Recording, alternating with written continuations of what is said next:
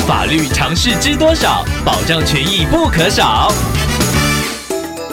欢迎收听《法律知多少》时间，我们请到瑞银法律事务所律师郑瑞伦来为您解答法律上的疑惑。各位听众朋友，大家好，我是郑瑞伦律师。郑律师您好，听众朋友小新透过官网留言板想请问您，他之前在网络上买了一台二手冰箱，当初对方说机况良好，表示冰箱如果有问题能够退货，并且送来时说要等二十四个小时才能插电，结果听众隔天插电时才发现根本不会启动，就联络卖家处理，卖家请了原厂来，听众还花了三百元检修费，之后卖家就拒接电话，态度消极，也不退费。听众后来寄发存证信函，对方逾期未领又退回，请问律师，听众该如何维护自身权益呢？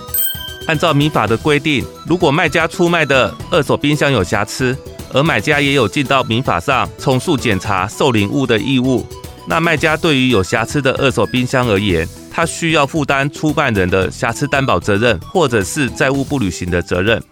依照听众朋友的叙述上看起来。如果卖家一直拒绝出面处理，律师建议听众朋友可以进一步的向消基会、消保会等机关提出申诉或者申请调解，透过公正第三方的介入来协调解决问题。至于关于存证信函被退回的问题，只要听众朋友是把存证信函寄到卖方的住所地而被退回的时候，目前法院都认为，在邮差没有遇到卖家，而是制作招领通知单，通知卖家到邮局领取挂号信的时候，就有合法送达存证信函的效力。除非卖家可以证明客观上有不能领取挂号信的正当理由，才会例外不发生存证信函送达的效力。所以，律师要在这边建议听众朋友，在网络购物的时候，应该要注意开箱过程中要全程录影，保护自己。如果之后和卖家发生消费争议的时候，开箱记录影片就能成为证据。所以，听众朋友当时在收到二手冰箱插电后，发现冰箱有瑕疵时，并且录影存证，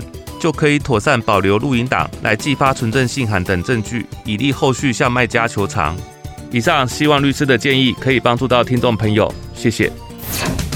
法律知多少？小小常识不可少，让您生活没烦恼。